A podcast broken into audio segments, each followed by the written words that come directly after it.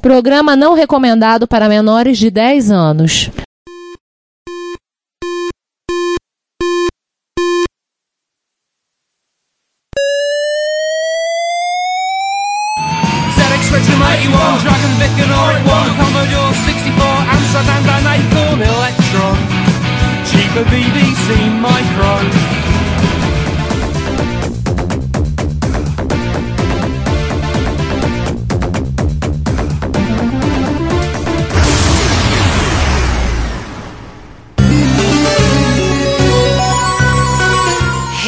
Retrópolis, a cidade dos clássicos. Ele é o vigia. Por eras sem fim, observei seu mundo e registrei seus eventos significativos. Nos últimos tempos, voltei a minha atenção para realidades alternativas, os reinos que tomam para si os caminhos que a história da computação no seu mundo poderia ter tomado. E se as coisas tivessem acontecido de forma diferente? Apenas eu sei, pois eu sou o vigia, e é meu o poder de ver o que foi e o que poderia ter sido. E lá vem processo por plágio. Olá, Marvel. Pronto, agora terminou mesmo. Eu vou pegar o papelzinho de novo aqui. Rebobina o João, traz ele de volta. Acho que a gente perde ele de vez. Não, já foi. O João da Terra 171 já foi. Já. Na realidade, eu fiz tipo mesa branca. Ele meio que incorporou em mim. Meu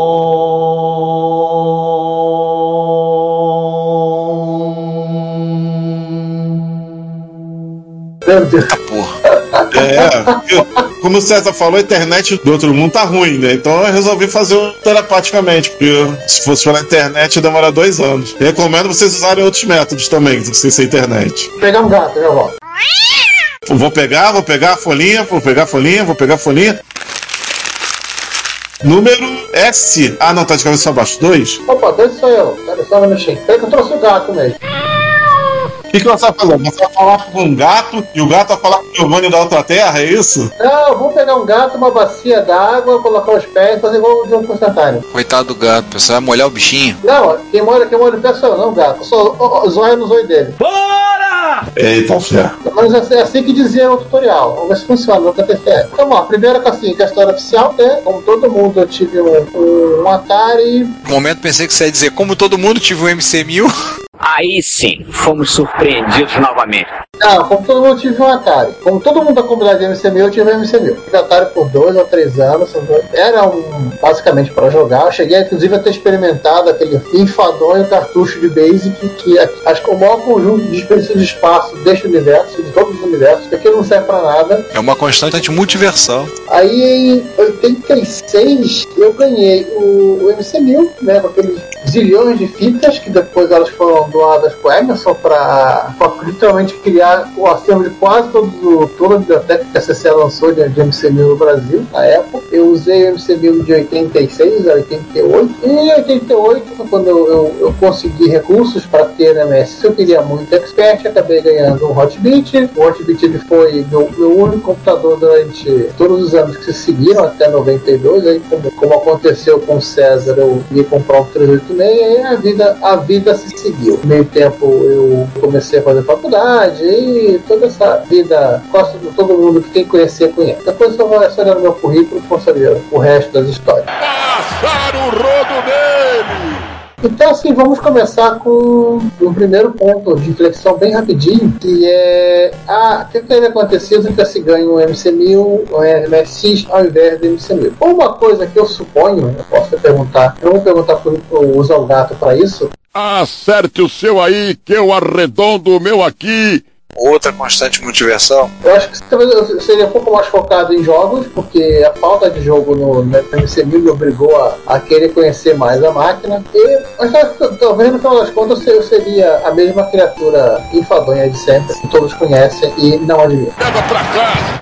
Sim, uma grande constante de negação. Agora, só, agora vamos ao, ao mundo mais corrompido de todas as corrupções, corruptíveis de todas. Agora vamos precisar do gato. Só, do gato, eu ganhei MSI em 38 foi legal, foi divertido, mas eu comecei a ver que a área biomédica, né, como eu comecei a fazer o segundo grau, pouca gente sabe disso, né, mas o meu segundo grau é, é na área de saúde. Eu sou técnico em instrotecnologia, então, assim, se vocês precisarem, eu, eu sei como transformar pedaços de, de pessoas em, em belas lâminas de microscópio, para serem, lâminas para serem vistas em microscópios óticos, principais com os tons de roxo e rosa. Eu sou contra também a violência contra o animal. Eu também sei matar pequenos animais, mas eu guardo por uma necessidade futura, apocalipse zumbi, por exemplo. Essa foi uma formação do segundo grau, mas assim, eu já, tava, já fiquei meio de saco cheio, mas digamos que eu tenho acabado curtindo mais isso. Então, em, lá no ano de 1990, eu, eu decidi continuar com essa, essa vida estranha, bem estranha de passagem. Estava para usar computador em alguma atividade de laboratório, então assim, eu, eu faço faculdade, eu resolvi fazer faculdade de biologia, medicina é muito, muito, muito complicado, e acabei me formando em biologia, acabei trabalhando como técnico de laboratório, depois assim, seguindo nessa, vida estranha e assustadora de jalecos e, e sangue borrado na tecido. Mais um pouco você tá contando a história de uma amiga minha. E só que eu comecei a voltar um pouco com o computador, com a biomedicina, e, e- e faz alguns anos, e porém a atividade de pesquisa era muito mais interessante. O computador é uma- basicamente uma ferramenta. Ainda tenho o MSI instalar, feliz e contente, vou lá jogar jogo da vida, ou então vou jogar Aston Marine Corps. Que é divertido. Outra constante motivação. Aston Marine Corps em todas as realidades continua sendo um jogo divertido. Mas de resto é basicamente é. E diz a lenda que em algum lugar eu tentei fazer medicina e mais a, a forma como a minha cabeça funciona me fez seguir o caminho da medicina sanitária. Mas isso não vem ao caso, não.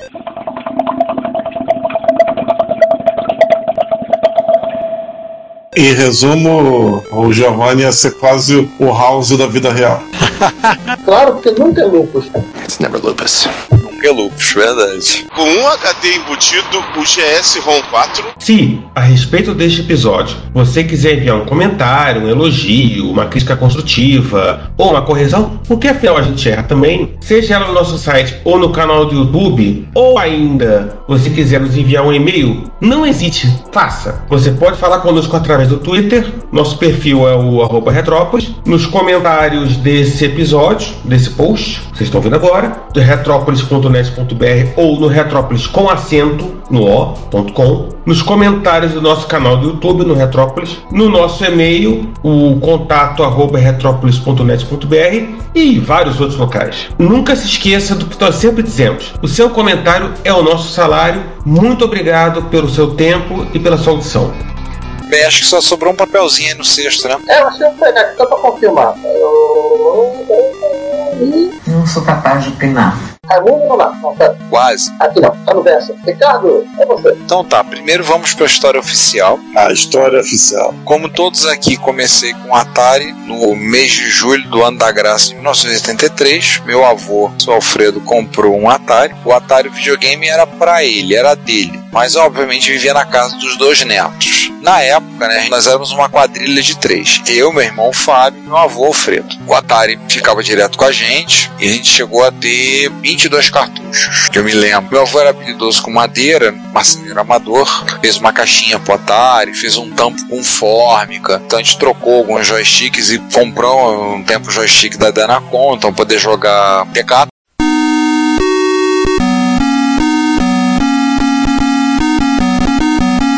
Outra constante multiversal, todo mundo. Eu tenho esse joystick, um deles eu tenho até hoje, tenho um joystick com CX40 do Atari, daquele Atari eu tenho até hoje. Em termos de história, meu pai, analista de sistemas, né? Meu pai começou a trabalhar com informática em 68, se não me engano, 69, e entrou a trabalhar numa estatal do sistema elétrico em 1971. Na época não tinha nem como ter concurso de informática, ele estava fazendo a faculdade de economia e queria trabalhar com isso e foi trabalhar na área. Fez a faculdade à noite, tem até a história engraçada. Ele ia fazer uma prova de cálculo no dia que eu nasci. Aí o professor adiou a prova dele e, não, pode fazer outro dia. Aí ele fez a prova, né? Eu brinco com isso falo, tá vendo? Eu tinha que parar de matemática mesmo, não tinha jeito. Então, assim, eu sempre brinco. Então, quando garoto, eu brinquei com cartão perfurado, brinco sempre que tinha alguém na família que entendia minha loucura. E com uns, já tinha o Atari, com uns 10 anos, eu falei, eu queria, tinha desejo de seguir por essa área. Continuar, gostava, começando a gostar de computador, mas ficava naquela coisa assim, não, mesma coisa que meu pai, não, mas não tinha jeito. Era o que eu ia fazer mesmo. Final de 85 eu já estava perturbando para comprar um computador, eu ganhei a primeira MSX Micro e fiquei encantado pelo micro, né? Mas sabia que era caro, não sabia que tinha ganhado, tudo eu fiquei perturbando. Abril de 86, um amigo do meu pai, o Espadrão, era o nome dele, amigo de infância, foi uma vez almoçar na casa dos meus avós, lembro muito bem, e almoço com todo mundo lá, não sei o que, assim, não sei o que, e comentou que ele tinha um computador. E aí ele convidou pra gente ir lá. Fomos lá. Eu já tava com 11 para 12 anos e era um expert com um gravador cassete, com um monitor de fósforo verde e uma TVzinha que ele ligou do lado. Eu lembro muito bem que eu joguei Boeing 737, simulador em Basic da Microsoft. Eu joguei esse. E esse jogo marcou, mas teve outras coisas que eu. Eu fiquei encantado pelo computador, fiquei encantado. Naquela época tava 86, tava aquele lance do Cometa Halley e tudo, e aí teve exposição, terminal, coisa lá. Eu fui mexendo no terminal, garoto. Meus pais contam que viram aquilo aí. Eu tô vendo que é o, é o futuro dele, é o futuro do Ricardo, é o que o Ricardo gosta. E na época o micro era caro pra caramba, e aí eles montaram uma joint venture, né? Meus pais e meus avós, para poder comprar e presentear tanto a mim quanto ao meu irmão um Expert 1.0, uma televisãozinha da Toshiba e um gravador cassete. Meu avô fez uma mesa, então pegou uma mesa velha que tinha e fez a mesa. Eu tenho essa mesa até hoje, estou olhando para ela aqui. Cláudio já quis dar cabo dessa mesa mais uma vez. Eu falei para ela que se essa mesa sair, ela sai junto da casa. Ali sim foi covardia. Ela, você tá de zoeira? Não, não, não. Principalmente que essa mesa não passa na porta. Pode tirar, ela vai ser um inferno. Vai ter que tirar a porta pra poder tirar. Dodói. Eu falei, não, deixa essa mesa. Lembrança de São Alfredo. E a gente ganhou o micro dois dias depois do meu aniversário. Na verdade, era pra gente ser presenteado no Natal, mas meu avô, aquele discurso dele de que, não, não sei se eu vou estar vivo, que eu não sei o que. Conversa fiada, viveu mais 20 anos. E não sei o que, adiantou e eu ganhei. Mas ele não sabia, caramba. É, mas eu ganhei o micro, eu lembro muito bem do dia, foi no dia 24 de maio de 1986. Eu lembro que foi dois dias depois do meu aniversário. Eu mal consegui dormir de emoção. E a mesa não era essa mesa meu avô, era uma outra mesa, usaram, botou lá. Eu lembro de eu acordar no meio da noite e lá só ficar encantado olhando pro computador. A casa que meus moravam tinha um hall grande, no segundo andar, então a gente botou o micro lá, tinha espaço no meu quarto. O Atari não durou muito tempo, depois foi embora, por causa disso, eu me arrependo, porque hoje em dia eu tenho um outro Atari. E aí eu comecei a estudar Basic. Uma coisa que me ajudou a pegar a lógica de programação foi um curso de Basic, COBOL e gráficos do Apple II na Data Center, em Madureira, na rua da Guimada Fonseca, número 200. Eu ganhei a bolsa, mas para pagar os livros, eu fui fazer o curso lá. Foi a minha primeira experiência mal sucedida de cola. Ô, cara burro! Tentei colar no curso de COBOL e meu pai era programador COBOL, tentei colar, fui pego, sabia colar, já viu. Quase fiquei reprovado. Dali por diante, disse, não, nunca mais eu vou tentar colar uma vez numa prova.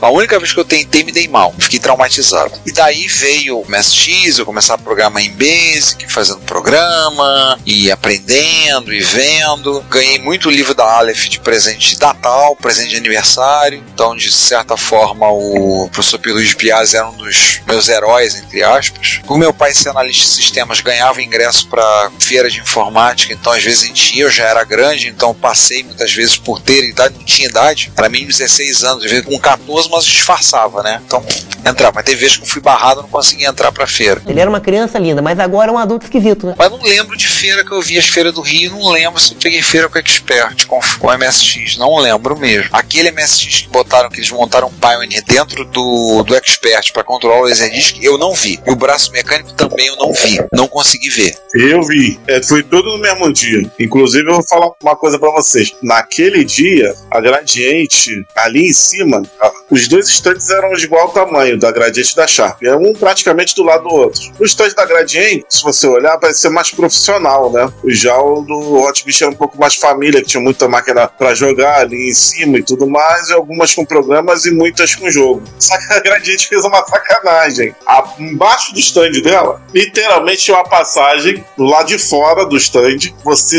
descia e você entrava no fliperama, no ambiente escuro, não mal frequentado, porque tá coisa, mas com os experts montados como se fossem fliperamas. Isso aí pra mim é magia. E só com o jogo. Eu achei genial a ideia do pessoal da Gradiente. É, inveja mata, né? Vamos falar. Vamos mostrando que a máquina deles era, vamos dizer assim, arcade perfection. É a verdade que acaba com todos os relacionamentos. Sensacional, cara. Sensacional. Bela sacada deles, verdade. Então, assim, aí dali, né, na época eu tive um pouco de contato com o Apple II, continuei vindo, comprando revista, lendo. Lembro que eu vi em 91, eu já tinha passado pra faculdade, da CPU MSX número 21, que falava do Turbo R. Aí eu falei, cara, eu tenho que ter esse mimo. Uma nota mental pra você, ô, ô, Ricardo. Os stands lá do- da Grande Esta Sharp eram de longe os mais cheios. Ah, fatal. Aí assim, eu lembro que eu vi, eu falei, eu tenho que ter esse micro, isso já em 1991. Eu lembro que eu enchi a paciência, fiz minha avó telefonar pra. Ela ligou pra Paulisoft, em São Paulo, que a Paulisoft tava trazendo, dizendo que ia importar o Turbo R. Eu falei, eu quero esse micro, eu quero ter um Turbo R, eu preciso ter um Turbo R. Ué, você não telefonou lá pro cara da Allen? Ah, foi, teve o cara da Allen também, no Rio. Allen Informática, que era ali na Avenida Venezuela.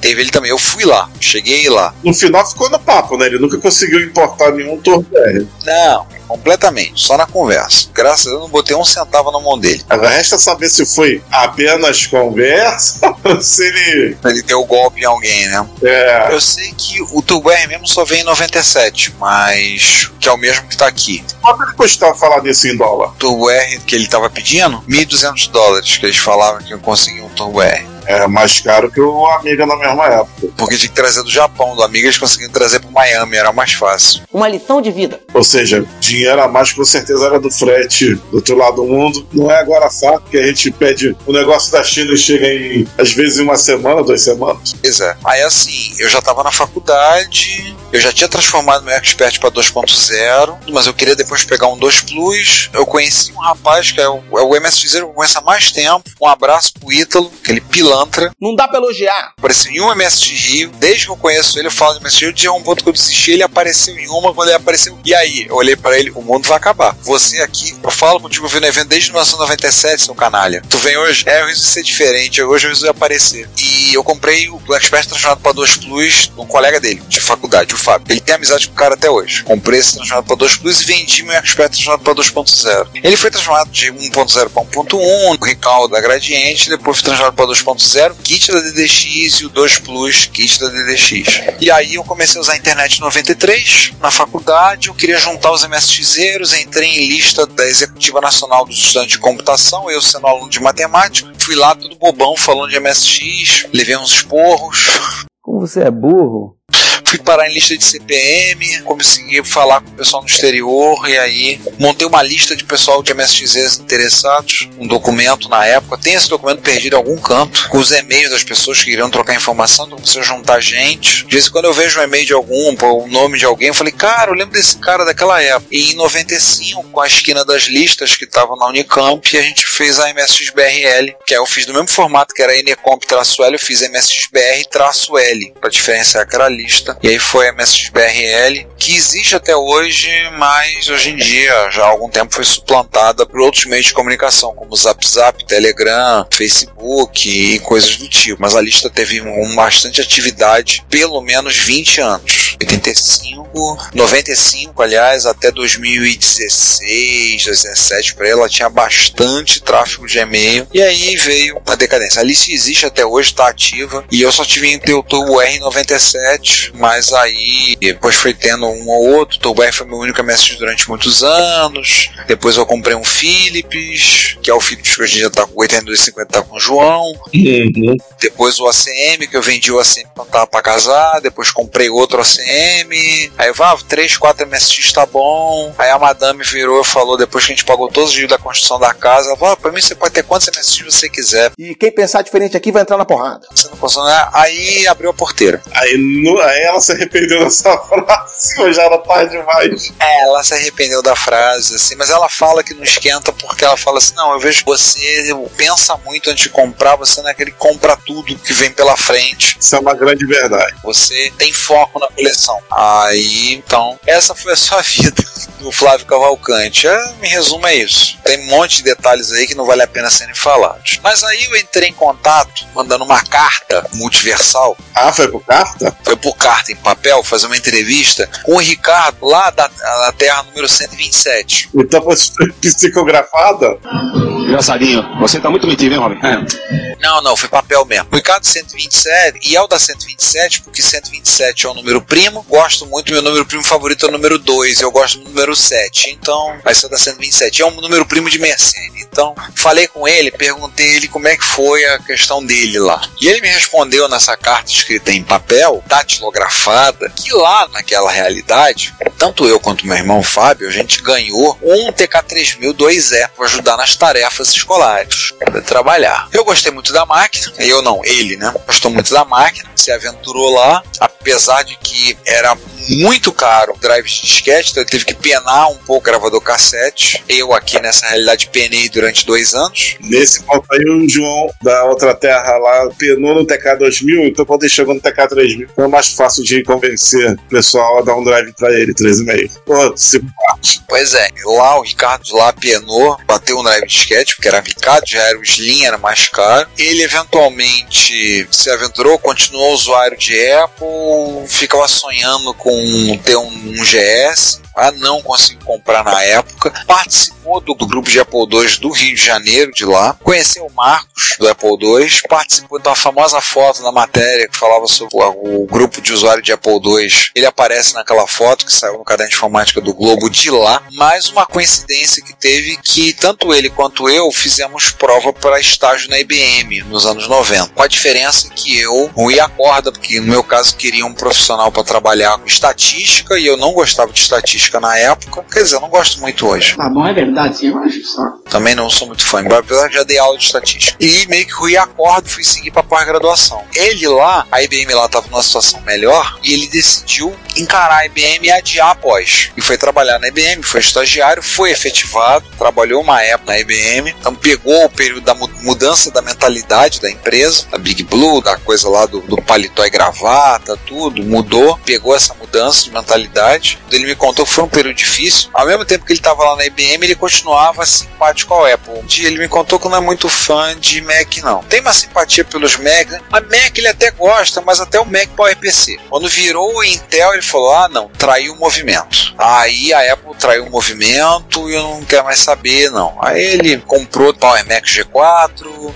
tem um PowerBookzinho lá, um G3, e finalmente conseguiu realizar o sonho. Ele tem um GS, tem um Apple IIe Platinum. Lá naquela realidade, a esposa dele, que não é a Cláudia, ela não é tão simpática a coleção dele. Então não deixou ele comprar tanto. É uma pessoa mais legal?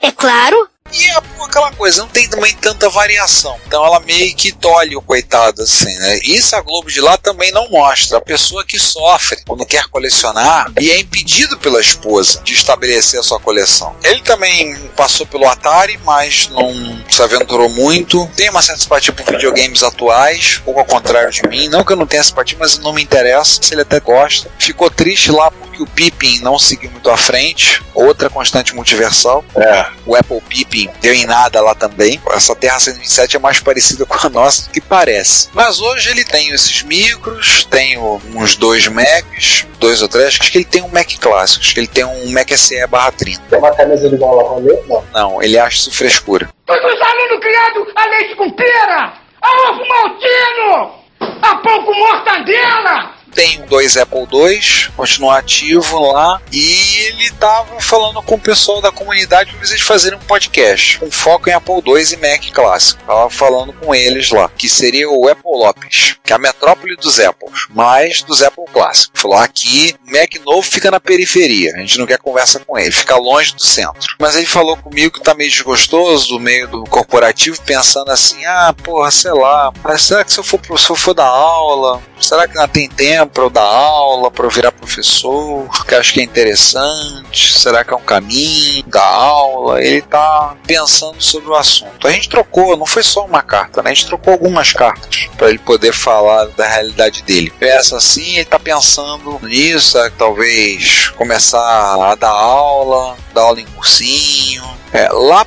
são o futuro. Aqui os jovens estão virando o passado, né? Fala os jovens. Falou pra mim que tá pensando em alguma coisa do tipo, entendeu? porque não tá meio desgostoso da vida corporativa, tá meio de saco cheio da vida corporativa, tá sem paciência. Então ele tá pensando em começar a variar um pouco e começar a ver coisa de, de aula, tudo, começar a trabalhar com aula. Bem, então é isso. Ricardo, da Terra 127, me deu esse relatório da vida dele, me mandou esta foi a sua vida.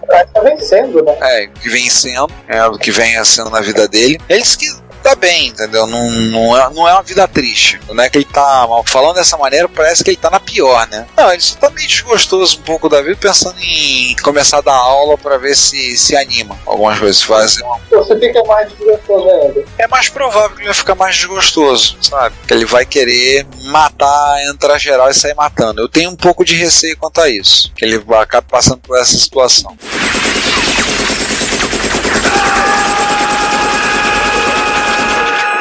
Mas acho, vamos confiar. Como diz a minha esposa lá de cá, eu sou sempre um sujeito esperançoso. Eu tenho esperança no ser humano. Tem que ter esperança no Ricardo de lá, né? Afinal das contas, ele é muito parecido comigo. É, é. Você não conseguiu descobrir se as contrapartes dos outros, das outras realidades conseguiriam fazer um podcast. É, consegui falar pra ver se vai se vão fazer alguma coisa. Né? Algum deles eu acho que ia acabar fazendo um podcast de ferromodelismo.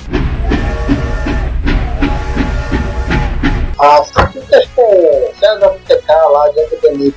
com no tempo livre dele do banco. Acho que isso, isso era uma, um risco que, que a gente tava correndo. O João, o DDA, também no, tempo, no pouco tempo livre do banco que ele tem. O Giovanni no laboratório e o Ricardo fazendo cursinho com professores. Conseguimos ter paciência para tentar pelo menos pensar no, no podcast. Só espero que eles tenham uma, uma ideia de nome melhor. É, mas eles vão ter que se encontrar primeiro, né? É, isso deixa pro acaso fazer o. O acaso vai me proteger enquanto uma coisa com o Juan, só que a gente perdeu ele na, em algum lugar, e não ver o que aconteceu. No casos, no das casos a gente perde o Nitorrinco ou perde o Dodô de novo, não sei. Tá bom a gente ficar falando, variando coisas em terra paralela, né? O Juan da outra terra paralela tá gritando selva. Esse bando de paternista! Não, tá gritando floresta, bosque, mato. E aí a gente faz o primeiro programa da gente que vai ter um DLC. O DLC vai ser o Juan.